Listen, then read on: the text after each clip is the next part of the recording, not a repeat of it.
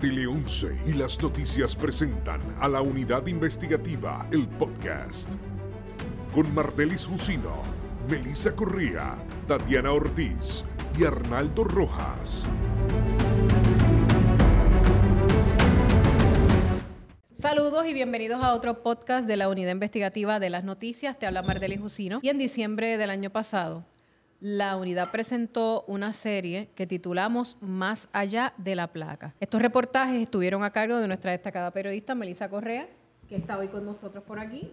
Saludos. Y Melissa, me gustaría que nos ampliaras un poco, a manera de resumen, eh, ¿de qué trató esta, esta serie de reportajes? Pues Mardeli, esta historia trató sobre un caso de discrimen en la policía y tiene la particularidad de que además de que la la persona es discriminada por género, la teniente Mariel Hernández asegura que también es discriminada por su creencia religiosa y por su condición de salud.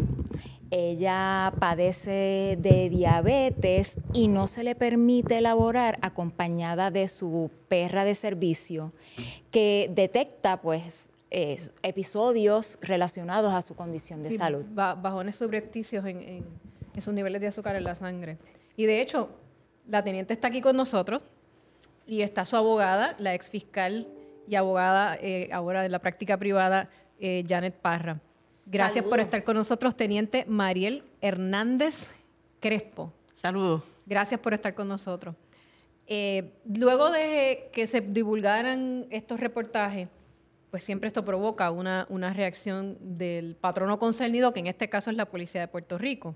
Y antes de entrar en eso, en, qué ha pasado de diciembre para acá, eh, este es el primer caso que tenemos conocimiento de un agente de la policía que necesita, por condiciones de salud, la asistencia constante de un perro de servicio licenciada? Bueno, que yo sepa, sí.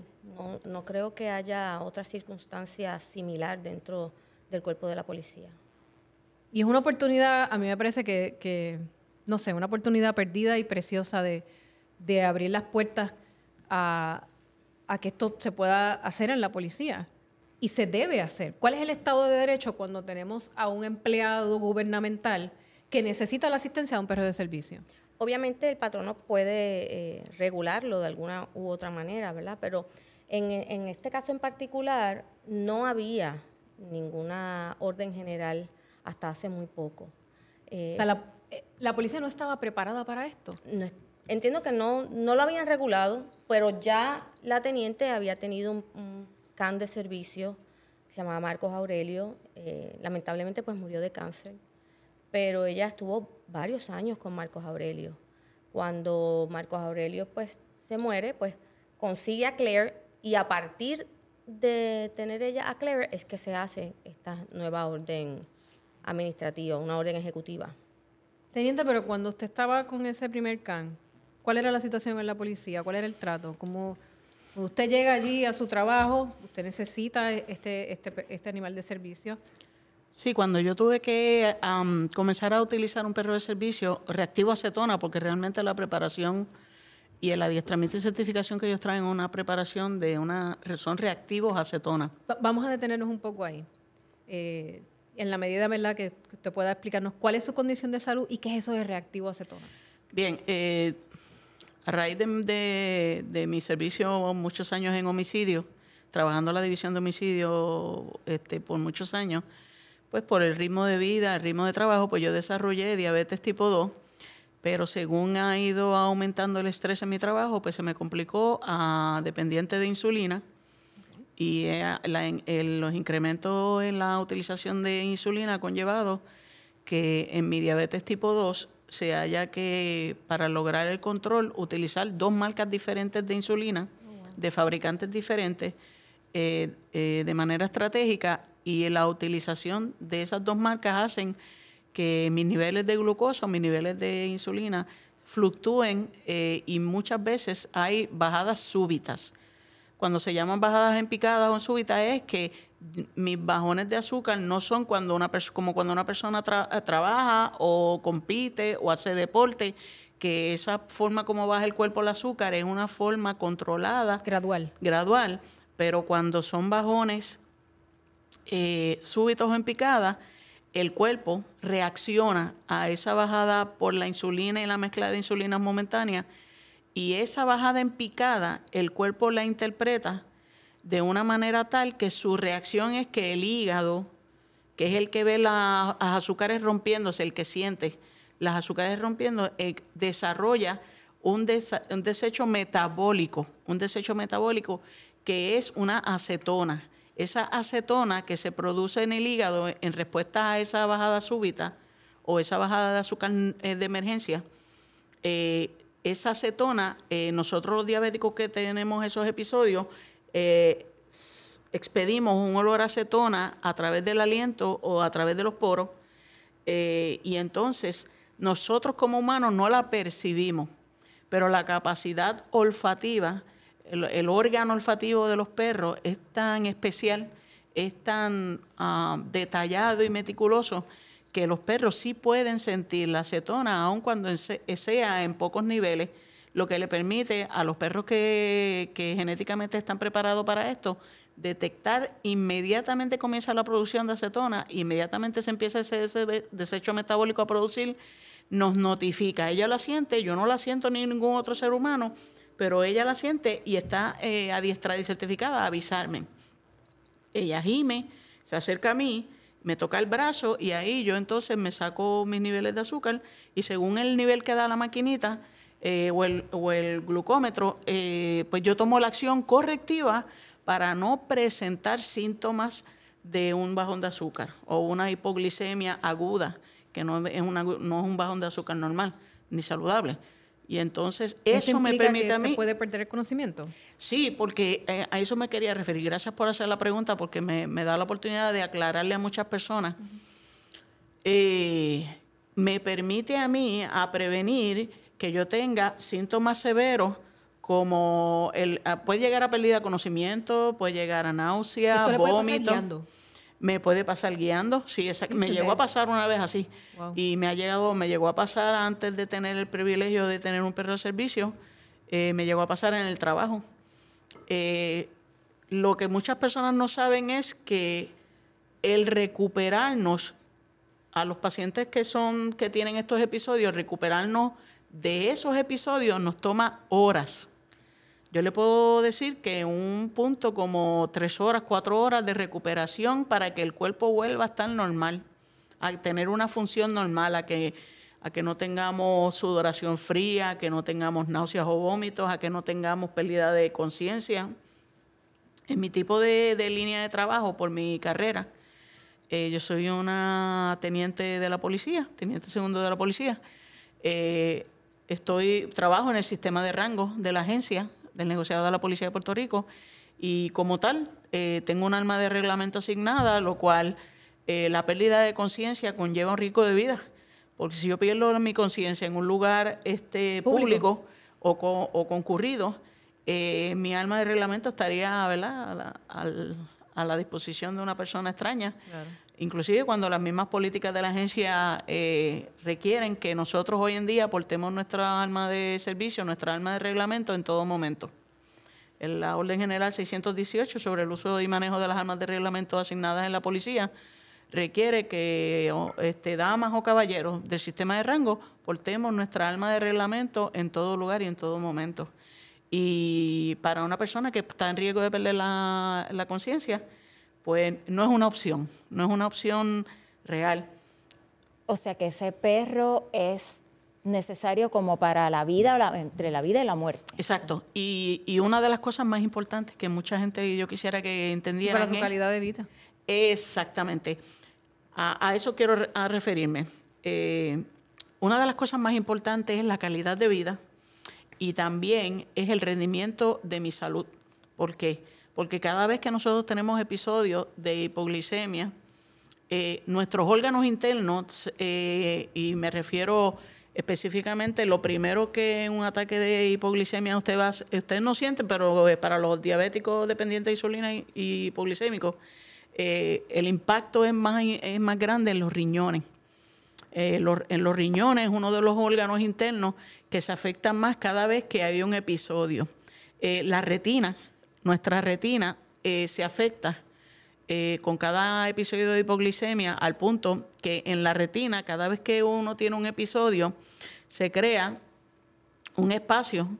Eh, la oftalmóloga me lo, me lo describió como si tuviéramos una pared blanca, completamente blanca, y cada vez que tenemos un episodio de hipoglicemia, se hace un, punto como un barreno de, taladro eh, y cada bajón de azúcar es un punto y cuando usted viene a ver eventualmente cuántos puntos y van deteriorando la retina, haciendo que pierda su forma y deteriorando nuestra visión.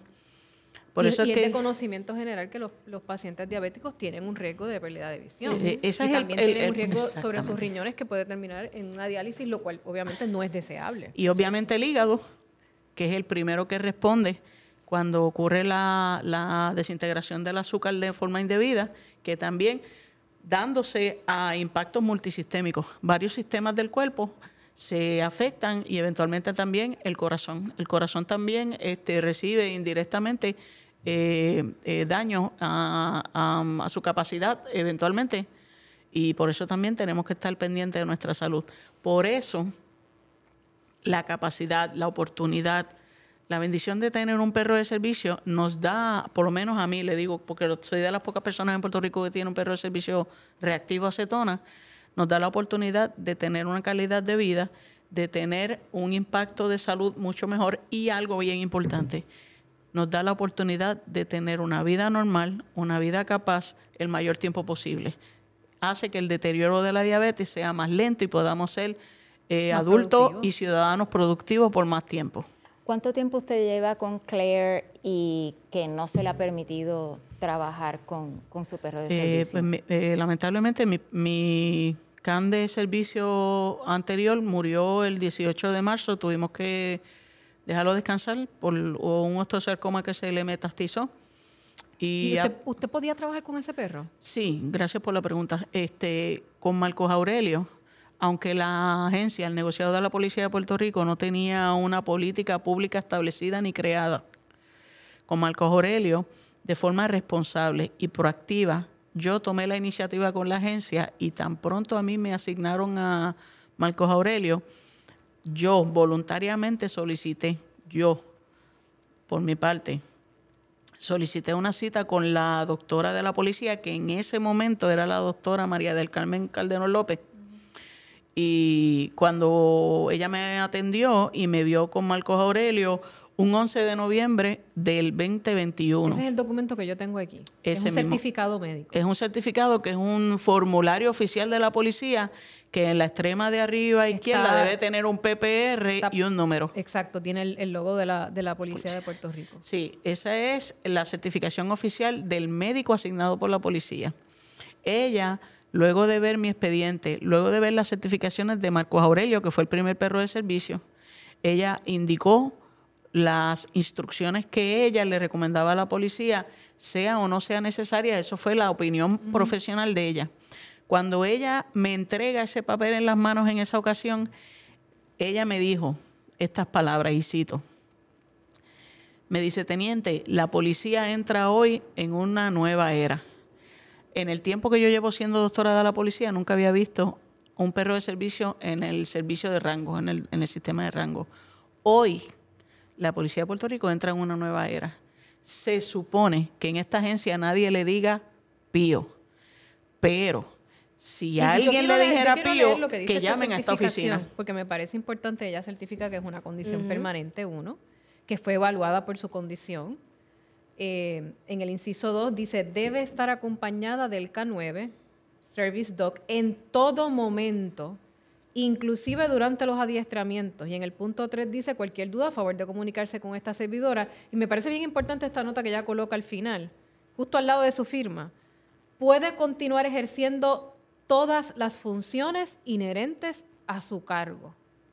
Exacto. Y lo firma y lo poncha, tiene su número de licencia aquí, que yo no entiendo que no es necesario tenerlo que dar, pero está aquí, está la firma de la doctora. Sí, porque ese formulario oficial se tiene que adjuntar a mi expediente de personal, además de que se mantiene una copia en la carpeta de personal en las oficinas, más en, en, la, en el expediente de médico allí en la oficina médica.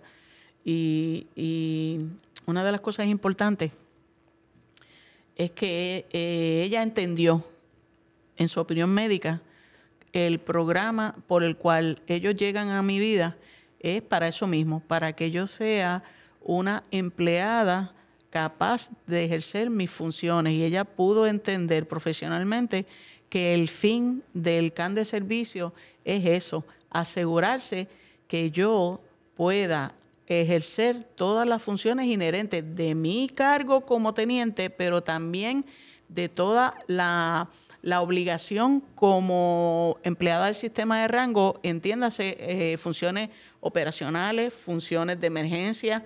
O sea, yo puedo trabajar en un, tiempo de un huracán. De hecho, entonces, eh, ¿qué pasó, eh, licenciada Barra? ¿Qué pasó entonces? que no se le permite estar con el CAN, además de otras situaciones. Hábleme sobre eso. Bueno, quien podría mejor definirte y decirte lo que pasó es Mariel, pero la realidad es que cuando yo recibo la llamada de Mariel, yo conozco a, Mariel hace más de 20 años, cuando yo comencé como fiscal en Bayamón y, ella era agente. Eh, trabajar con Mariel, los fiscales siempre nos gustaba trabajar con Mariel por su responsabilidad, su conocimiento. Eh, era una ayuda al fiscal. Eh, y cuando ella me llama, que está pasando por una situación, yo conocía a Marcos Aurelio. Este, y conocía de la función de Marcos Aurelio y conocía que Marcos Aurelio, siempre eh, acompañaba a Mariela a todas partes. Cuando ella me llama, eh, ¿verdad? que Marcos Aurelio está enfermo, tratamos de hacer algunas cosas para, para ayudarlo. Lamentablemente, pues Marcos Aurelio pues, murió y después ella me llama contenta porque consiguió una nueva, un, nuevo can de servicio, que es Claire. Ella va y busca a Claire, trae a Claire y ella está bien entusiasmada. Pero la realidad es que en el área laboral donde está Mariel, pues ella tiene unos supervisores que de hecho tienen el mismo rango que ella. No son personas que tengan un rango más alto. El mismo rango. El mismo rango. Eh, pero aún así, siendo personas del mismo rango, Mariel siempre ha sido eh, una persona que ella respeta ¿verdad? E, el liderato. Y si esos son, ellos son los directores, pues ellos son los directores. A Mariel se le lleva a esa división con la idea de que cuando el director se jubile, pues ella pase a ser la directora, de tal forma que ella vaya aprendiendo ¿verdad? El, trabajo y, y, al final pues ella se quede como directora. Pero no fue así. Eh, entonces, pues tenemos a un director y a un subdirector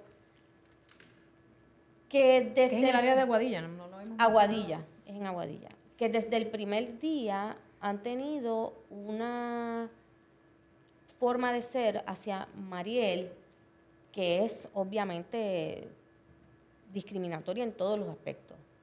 Y entonces... Es ilegal. Es ilegal, discriminatoria, inmoral eh, Teniente, más allá de no permitirle trabajar con su can, ¿qué pasa en Aguadilla? ¿Qué pasa en esa división en la que usted trabaja? Bueno, yo le puedo testificar a usted que, ha habido un, un total trato desigual, a pesar de que yo estaba en unas funciones administrativas como corresponde con el rango de teniente segundo. Ya desde teniente segundo en adelante son rangos eh, administrativos, que son eh, dentro de una pirámide organizacional, eh, el rango de teniente segundo de ahí en adelante es para tomar decisiones, para implementar políticas, para eh, proactivamente diseñar funciones y, administrar estadísticas. Y no es tanto con contacto con lo operacional. y a pesar de que los tres tenemos el mismo rango, eh, el trato desigual es en el que comenzaron a tratarme eh, como si yo fuera una secretaria. ¿Qué le eh, decían? pues este, hasta esta carta solamente me decían, este, tírate esta carta, hazte esto, contestar los teléfonos para que digas esta cosa, llámate a esta persona. Pero cuando se trataba de tomar decisiones o de um, implementar políticas como órdenes generales, no, no, no me tomaban en cuenta, inclusive como oficial administrativa, que era mi puesto eh, oficial, mi nombramiento era como oficial administrativa. Y eso conllevaba que yo estaba a cargo de todos los servicios especiales de la División de Vehículos Hurtados en la región completa de Aguadilla. Eso conllevaba estar a cargo de servicio y mantenimiento de los vehículos oficiales, eh, servicio y mantenimiento de la planta física, no solamente de las estadísticas, eh, también en cumplimiento de la reforma sostenible. En, el intento de ejercer las funciones inherentes a su cargo, ¿qué cosas le decían?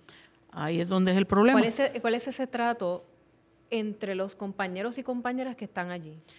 Eh, por, lo menos los muchachos que eran del rango de agente me respetaban muchísimo pero a mí. Personas, pero estas personas, a pesar de tener mi rango, eh, siempre tenían esta actitud de desechar la validez de mis opiniones, de quizás podían pedirme que yo hiciera, por ejemplo, puedo testimoniarle que una vez de, la, plana grande de la policía solicitaron unas estadísticas en PowerPoint. Eh, yo hice todo el trabajo, por tres días salí bien tarde haciendo, eh, me piden que se los entregue, ellos le cambian el nombre y lo entregan a nombre de ellos. Y quien hizo todo el trabajo fui yo. Y lo enviaron y le pusieron hecho por fulano y fulano y este y el, el, crédito total de mi trabajo lo eh, se lo llevaron una, una persona y este yo decía ojalá le pidan que los explique a ver si saben. Este pero usted eh, usted me, me había comentado que la tenían buscando almuerzo llevando no el problema es que cuando yo estaba bajo el patrón de discrimen en la administración, que, poco a poco empezaron a quitarme las funciones de oficial administrativa y de delegaban mis funciones a, agentes del rango de agente, a personas que no... Agentes de menor rango. De menor rango, exacto. A, a empleados de menor rango que me pedían que le mostraran a ayudar a hacer tal o cual destreza por si acaso yo no iba a venir algún día o si yo me iba de vacaciones, pero eventualmente me despojaban de la, de la aptitud, de la, de la oportunidad de hacerlo y seguía haciéndolo esa persona, ese agente. Y así poco a poco, entonces mientras yo estaba en la administración, al, era al revés no me permitían que los muchachos me buscaran comida. Los, los, empleados se tenían que esconder para buscarme comida, alimentos. Porque en, múltiples ocasiones me decían, no, es que no puedo buscarle porque este, el director, si yo le digo, vamos a desviarnos para buscarle comida a la teniente Hernández, y decía, no, no le busques comida, que no, no, pero ¿por, qué te tienes que poner con esa? No, pues simplemente pero que no usted me lo hacía, Pero usted lo tenía que hacer para ellos.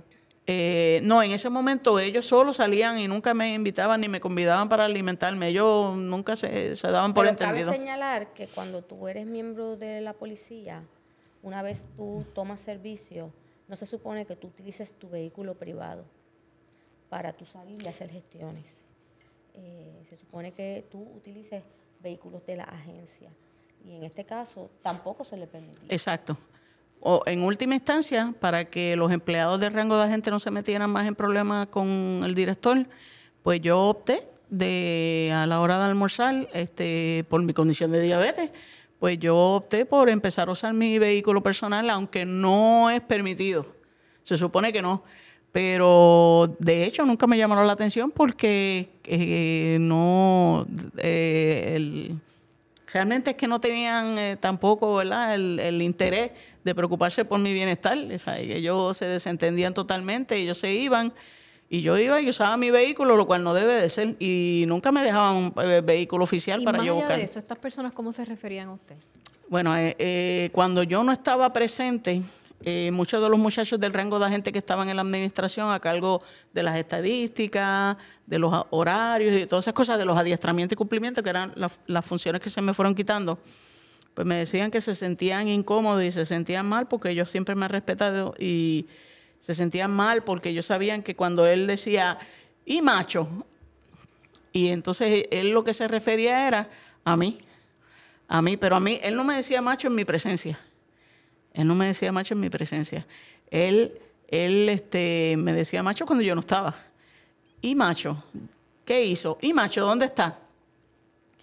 Y ellos se sentían muy mal porque ellos sabían que era un epíteto, una forma cruel, eh, despectiva de referirse a mí cuando se supone que como oficial del sistema de rango, eh, demuestren e impongan una y eduquen a que tengan respeto hacia los oficiales de alto rango. ¿Qué efecto tiene eso sobre una persona con la trayectoria suya? Pues mire, le voy a decir la verdad. Eh, Porque usted es un ser humano.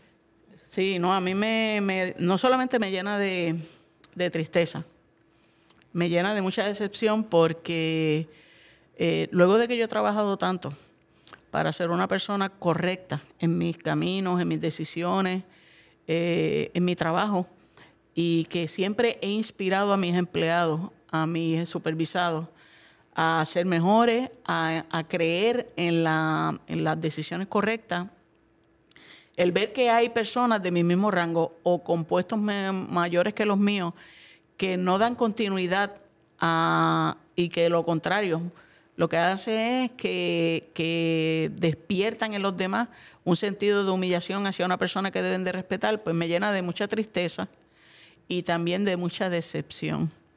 Me dice, dice más de ellos que de mí misma esa forma como se refieren y eh, muchos de ellos dirán que en un momento dado yo decía que yo era la titichagua de ellos y yo sé que yo lo pude haber dicho en algún momento porque yo siempre estaba pendiente de que se les dieran los servicios a ellos, los derechos. Pues Yo velaba por, yo siempre he velado, continúo velando porque todos los derechos laborales de los muchachos y las leyes del, del gobierno de Puerto Rico a favor de los empleados siempre se observen y se obedezcan. ¿Su familia sabía lo que usted estaba pasando? teniente? No, tengo que confesarle que no. ¿Qué Es una de las pasó- partes más fuertes de, de ¿Qué este pasó proceso. cuando usted tuvo o decidió o estuvo lista para decirle lo que usted estaba pasando a sus seres queridos? Es una de las partes más dolorosas que, que he pasado en este tiempo y en este proceso. Porque eh, yo he trabajado muchísimo desde que yo comencé mi carrera para que mi familia se sienta orgullosa de mi camino, de mis decisiones y que en todo este tiempo mi, mi familia vea que yo he hecho lo correcto en cada día de mi vida para edificar eh, y demostrarles que yo he honrado la crianza que me dieron y el decirle a mis hermanos que abrirles a mis hermanos información que ellos no sabían. Mis hermanos sufrieron mucho cuando se enteraron que, que, que los muchachos se escondían para buscarme comida y que no les gustaba que me buscaran alimentos. Para mis hermanos fue un sufrimiento bien grande. Eh, y Cuando yo conocí a Mariel, Mariel era agente. Mariel siempre nos decía que ella quería ascender a sargento para solicitarle a la policía que le dieran la placa de su papá. Porque su papá Su papá se retiró De de la policía de Puerto Rico siendo sargento. Y cuando Mariel alcanza el rango de sargento, que peleó para que le dieran la placa a su papá y lo consiguen, pues ella dijo, pues ahora voy a ascender la placa de mi papá. Porque ella quería que su papá viera que su hija no solamente seguía eh, sus pasos dentro de la policía de Puerto Rico, sino que lo honraba y lo llevaba a otro nivel. Y obviamente, pues, eh, cuando tú conoces a una persona así, que, que viene de una generación de policías que quiere seguir el camino de su progenitor y que quiere eh, llegar más alto, no por, no por ego propio, sino porque quiere honrar a porque es su papá una distinción. y quiere honrar a su papá. Este, porque cuando ella asciende, asciende la placa de su papá y es como si su papá estuviera ascendiendo con ella. Y cuando tú ves el trato que le han dado, pues tú dices, caramba, qué cosa más injusta, qué cosa más dolorosa. Luego de que nosotros ¿verdad? publicáramos el reportaje con su historia, eh, yo me encontré aquí al comisionado de la policía, Antonio López, y me le acerco y entonces él negó categóricamente sus alegaciones, eh, me, incluso me dijo que me habían mentido. ¿Qué usted le diría a Antonio López? Wow. Increíble escuchar esas palabras.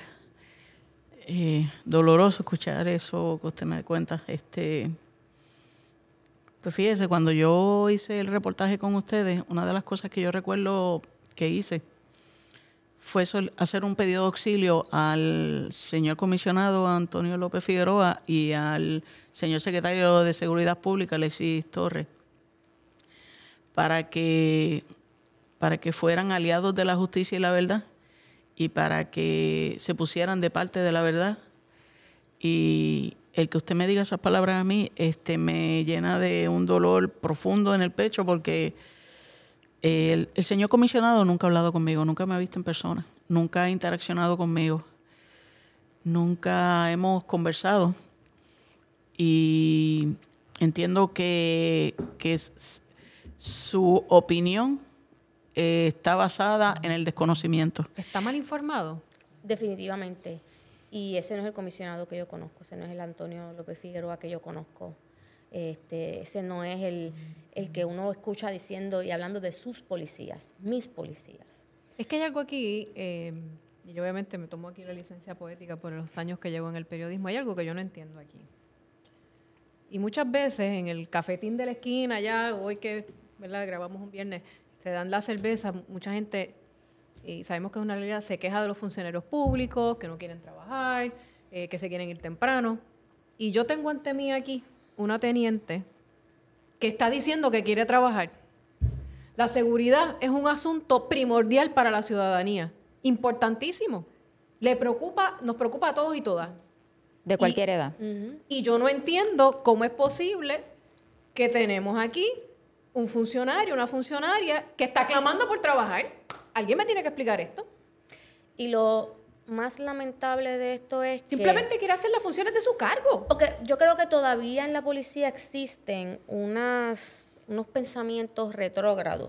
De, Anquilosados. De, algunos funcionarios em, que no pueden ver más allá de cómo se ve una persona o de cuál es su preferencia sexual. Em, Pero estamos en el 2024. Aunque así sea, todavía hay personas que no han trascendido una, unas cosas. han evolucionado. Usted puede ver tres tenientes con el mismo rango, pero para estas, estos dos directores de esa división, ella no es igual que ellos ella es menos que ellos. Pero de hecho, ustedes acudieron a una agencia federal eh, que son muy puntillosas.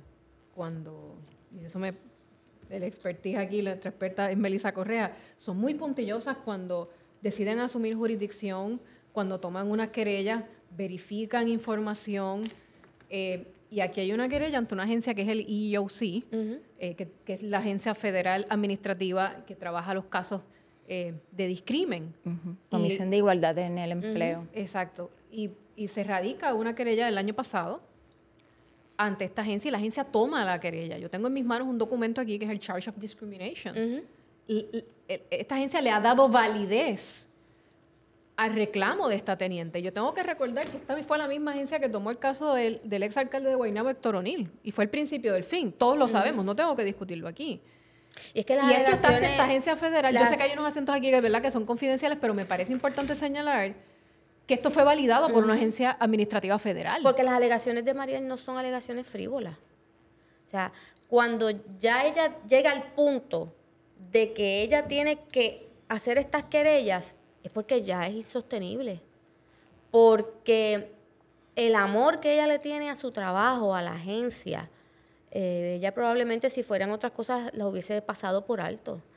Pero llega al punto de que ya es insostenible. Llega al punto de que ya pone en peligro su, su vida por el capricho de uno de estos directivos de no permitir que Claire entre al, a la división. De hecho, Incluso cuando estuve en conversaciones con la policía, con la oficial de prensa, me dijo que una de las razones por las que no se le quería permitir a su perra de servicio fue porque supuestamente habían querellas de que su perro anterior, Marcos Aurelio, había mordido a otros agentes de la policía. Eso no es cierto. Eso no es cierto esa información es tan falsa como que para la policía todo está escrito. Si un hecho como ese hubiese ocurrido, ya se hubiese ventilado un proceso administrativo eh, en contra mía en el ambiente administrativo de la agencia. O sea, se hubiese hecho una investigación administrativa, una persona hubiese puesto una querella administrativa en mi contra, la hubiesen investigado hasta la saciedad y hubiese pasado las etapas que requiere las nuevas políticas de la agencia y, y no existe. Si usted La verifica, de ustedes es que eso no lo va a encontrar. Eso jamás. No, no, en existido. una O sea, falsedad. Marcos Aurelio ya hubiese estado fuera de la división sí- rato. lo que Marcos sí- Aurelio dejó de ir a la división porque se murió. Pero no, nunca, nunca, al sol de hoy, a ella nunca se le ha informado que hay una querella en contra de Marcos Aurelio. Pero hay un procedimiento administrativo. Me gustaría saber en qué estatus está el procedimiento administrativo por estas situaciones y que sé que sé que son más cosas porque usted nos narró muchas cosas cuando Melissa Correa hizo la historia. ¿En qué estatus está ese proceso administrativo? Bueno, ahora eh, se supone, ¿verdad?, que, que la policía responda, porque ya ella entregó todo lo que se le solicitó para ese acomodo razonable, para que se le permita tener a Claire en su lugar de trabajo, ya ella lo entregó. Eh, básicamente en estos días ella recibió eh, una citación para ir donde el médico de la policía, donde la psicóloga de la policía, para que vuelvan a evaluarla y ellos pues ¿Por qué hagan una... ¿Por qué una psicóloga?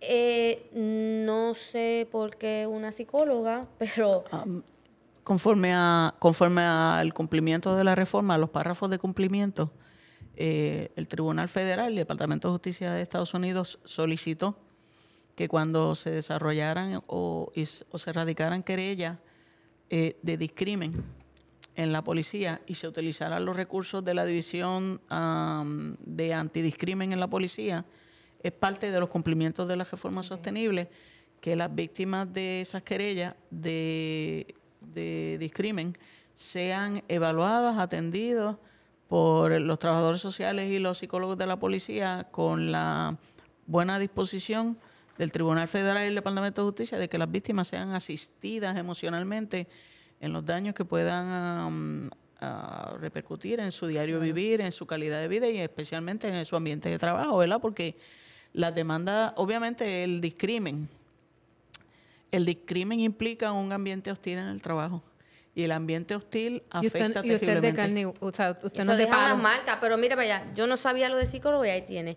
Tienes una, estamos, te estamos demostrando, ella conoce, eh, ¿verdad? De la policía, conoce sus reglamentos. Y usted tiene un cliente sumamente articulado. Pues entonces, este, ¿por qué no protegemos a este tipo de agentes del orden público? No sé. Lo cierto es que hay una investigación administrativa en curso. Esto no se ha cerrado. Sí, por la querella de discrimen. Am, la, el diciembre 13, el 13 de diciembre, yo recibí una eh, comunicación oficial de parte de la División Antidiscrimen notificándome De la policía. de la policía, de la policía de Puerto Rico, de la Superintendencia Auxiliar en Responsabilidad Profesional, y me nos estaban notificando que el proceso de investigación de la querella había finalizado y que como corresponde a la política nueva establecida, el expediente completo iba a ser referido a los supervisores de la División Antidiscrimen en San Juan para que una vez ellos revisaran la investigación o el expediente de la, toda la investigación, eh, lo refirieran a la División Legal de Puerto de la División Legal de la Policía de Puerto Rico y eh, luego que la División Legal de la Policía de Puerto Rico verifique las conclusiones eh,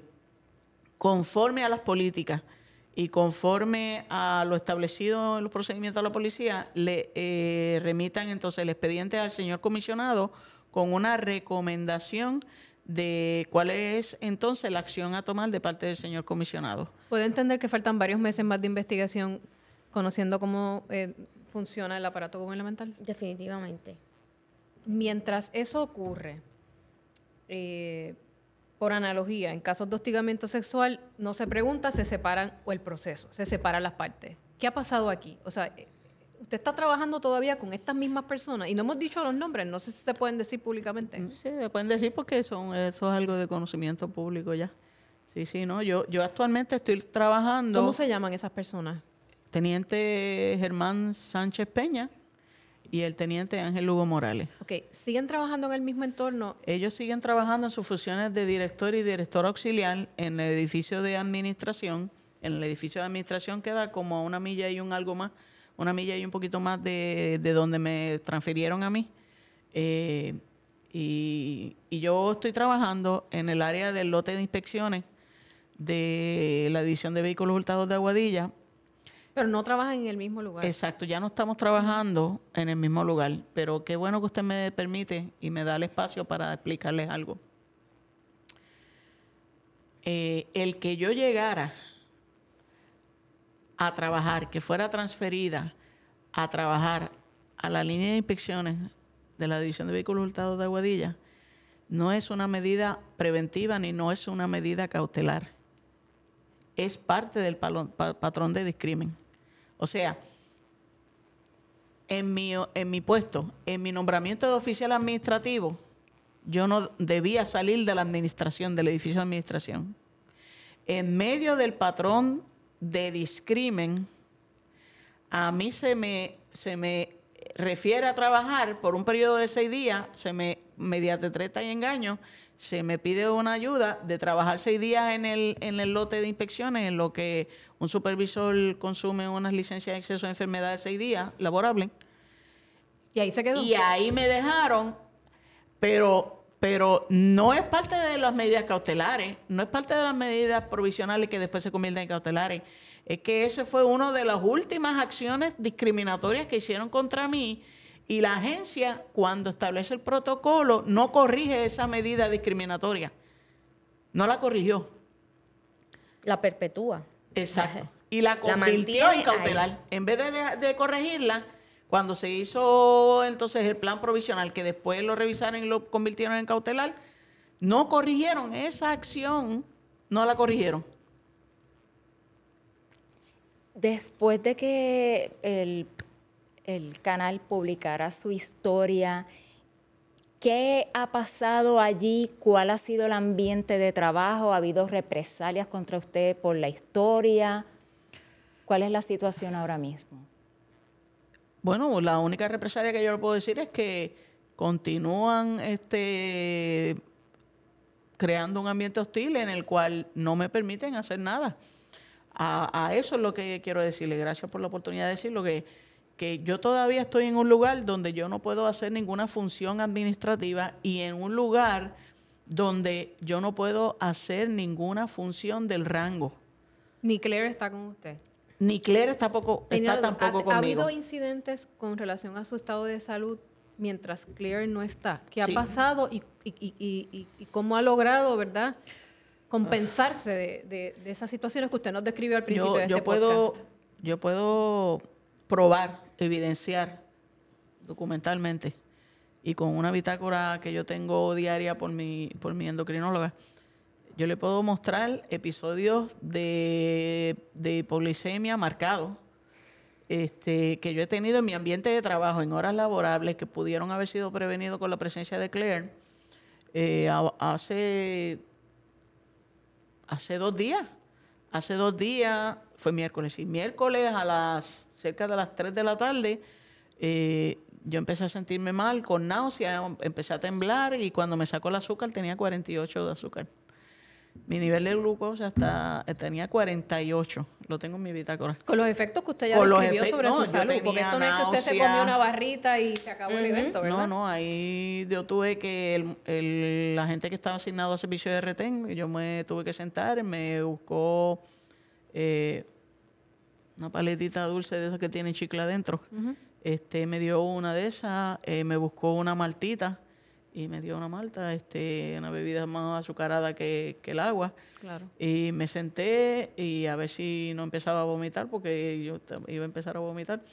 Y, y me tuve que quedar bastante tiempo, más de 40 minutos, sin, sin, ¿cómo es? sin añadir que, que por varias horas mi cuerpo se queda eh, bien débil, eh, me da como, como un sueño, como un estado de, de verdad de, de cansancio, más este, físicamente yo me quedo eh, bien limitada después de un episodio de hipoglicemia.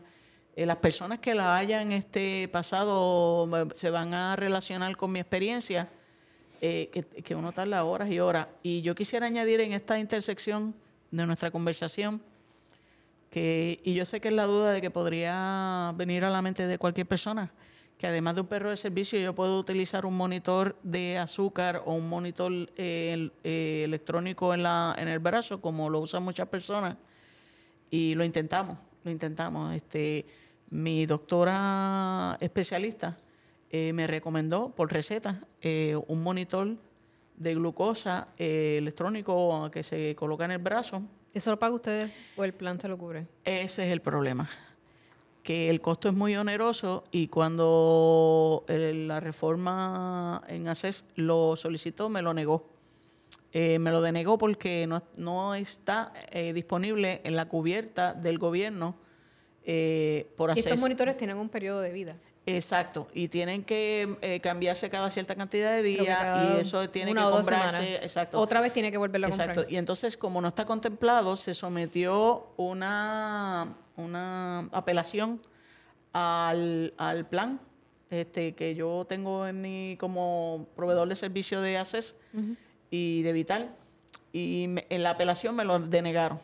Me denegaron, se volvió a hacer una solicitud, una nueva apelación con una documentación más específica de mi doctora especialista, en la endocrinóloga, eh, que es la doctora Naomi Collazo Gutiérrez eh, que tiene este, oficinas en Aybonita, en Aybonito, en Manatí, en San Juan, y, volvieron a denegarnos el, monitor este de azúcar el del hombro, este, porque simplemente me dijeron que es un, es un, es un, eh, un remedio muy oneroso para ACES y ACES no contempla eh, la cubierta de vital de la policía de ACES y, que no, lo próximo paso era solicitar una vista en persona, en un panel con mi endocrinóloga, pero que... pero lo irónico es que la herramienta la tiene. Es Claire, es, el es la, perra que está aquí, la, la, pastora alemana que la está acompañando en este momento mientras estamos grabando. Y lo más terrible de esto es que mientras más tiempo Claire pasa lejos de Mariel, va perdiendo su efectividad. Porque para Claire eh, ser efectiva tiene que estar todo el tiempo junto a, Mariel. Y entonces el daño que se le provoca a la teniente no es solamente poner en riesgo su vida, es que este can especializado vaya perdiendo efectividad. Que fue entrenado para eso. Y readiestrarla toma mucho tiempo y, tiene un costo. y dinero. Y tiene un costo, ¿verdad? Es importante que la gente sepa que estos, estos animales, no, es que la teniente fue a un pet shop, ¿verdad? y, compró un pastor alemán, es un proceso, es complicado, hay listas de espera, son carísimos estos animales, estos entrenadores. Estos animales eh, es un German Shepherd, pero es especial, ¿verdad? Tienen unas características muy, muy particulares. Y eso, el, todo el que sabe de animales, porque yo soy, ¿verdad? He tenido perros toda mi vida y sabemos y en este caso, Claire nunca ha significado un costo adicional para la agencia, porque Mariel le compra su comida, las cosas que ella necesita. Mariel compró hasta un, un, vacuum, un vacuum cleaner para limpiar el cuartel, para que nadie pueda decir que allí hay pelos de Claire. Este, o sea, ¿qué razón hay para no permitir un perro de, servicio a un agente eh, que ha demostrado durante toda su carrera que, de excelencia que ha ganado premios como agente del año, eh, a una persona que está comprometida con la agencia, que no sea el capricho, el capricho de estos tenientes que... Ah, no, y, solamente quiero añadir... El, caso de discrimen es por distintas razones. Eh, ¿Se nos queda alguna? ¿Hay algún tipo de otro discrimen? bueno, en, la cuestión religiosa... Eh, Mariel eh, es miembro de la iglesia adventista del séptimo, día. Los adventistas del séptimo día guardan el sábado. Eh, y para ellos el sábado es muy importante. Em, y en muchas ocasiones estos tenientes, sabiendo que ella guarda el sábado, eh, le hacen llamadas, eh, cuando ellas le contesta dice que está en su sabat, la insultan, eh, no respetan ni siquiera ese asunto religioso de ella. Y una de las cosas que yo quiero recalcar es que es detrimental, es triste que una persona por tener principios de fe eh, sea atacada, sea tratada de forma desigual, pero negativamente, porque si algo se necesita en el servicio público es tener altos principios, altos principios éticos, altos principios. Y el tener principios de fe no se traduce en otra cosa que en caminar con rectitud.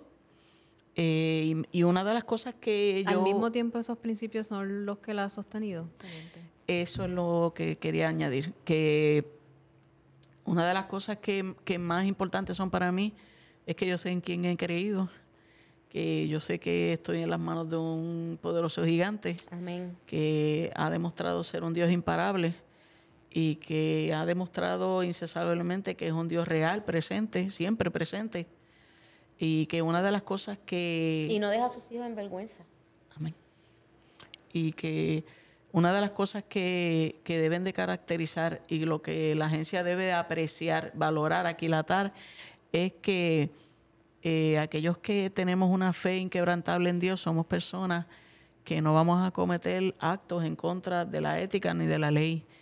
Eh, una de las cosas que yo sé que ha creado la disensión en, en las funciones mías es que si me ha, si se me ha solicitado que yo haga un cambio a alguna estadística y yo sostenga que mis principios de fe no me permiten dar datos falsos, eh, aunque se desplomen los cielos eh, y sé que ha creado eh, disensión clara, diáfana en mi ambiente de trabajo, que la han presenciado mis empleados, mis agentes que han trabajado bajo mi O mando. sea, usted le han pedido hacer cosas que no tienen apego a la ley. pero me he negado a hacerlo. Y eso ha ocurrido en múltiples ocasiones. Ha ocurrido en múltiples ocasiones. Ha ocurrido en múltiples ocasiones y hay testigos presenciales, empleados que lo han visto y que todavía me dicen que, que admiran mi, el temple con el que yo he sostenido mis principios de fe en esas instancias que me han requerido hacer cosas que no son correctas.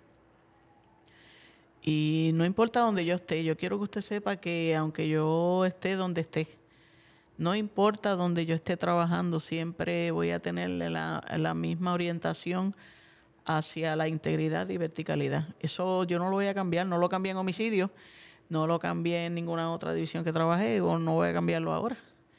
Este, que mi fe es mayor y que mi relación con mi Señor Jesucristo es mejor, es mayor, es más estrecha, eh, porque eso no es obra de mi pensar, es obra, es obra y resultado de una relación estrecha con un ser de luz que llena mi vida y todos los espacios de mi alma. Y mi relación con mi Señor eh, es una de las cosas que algún día yo dejaré de ser policía.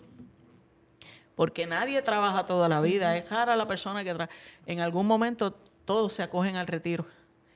Y mis ojos están puestos en la eternidad. El día que yo deje de ser policía, todavía me seguiré debiendo a aquel que en un madero dio su vida por mí.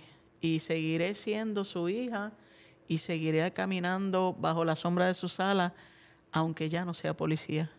Y, y yo me he encargado de con una, con una certeza invariable eh, hacer que cada día cuente para mi eternidad. Y entonces, y le he inspirado a mis empleados que sepan que de mí siempre van a tener la verdad, siempre van a tener una contestación correcta.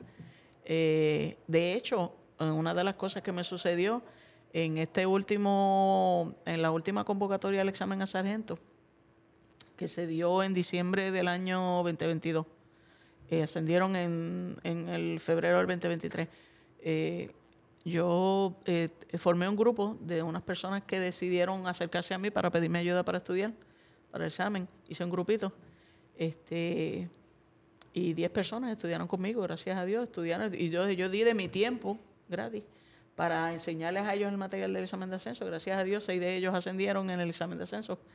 Eh, pero fue mi tiempo de, después de, en mi tiempo personal, gratis, porque yo soy de las personas que creo en dejar en la agencia eh, un personal que, que se encargue de hacer esta agencia una agencia mejor, con un personal más capacitado, más comprometido y que logren que el ideal de la reforma sostenible se logre, se logre.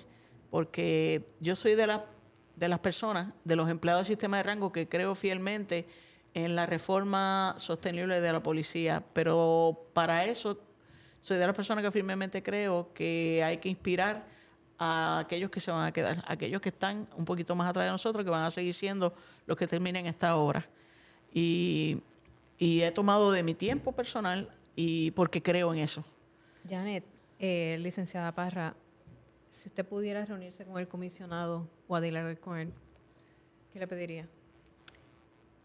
Que se sentara a hablar con, con Mariel, que le escuchara, que le diera la oportunidad de conocerla, más allá de lo que le puedan haber dicho, que como hemos visto, ella es una persona muy articulada, ella sabe explicar muy bien cuál es la situación y qué es lo que está pasando.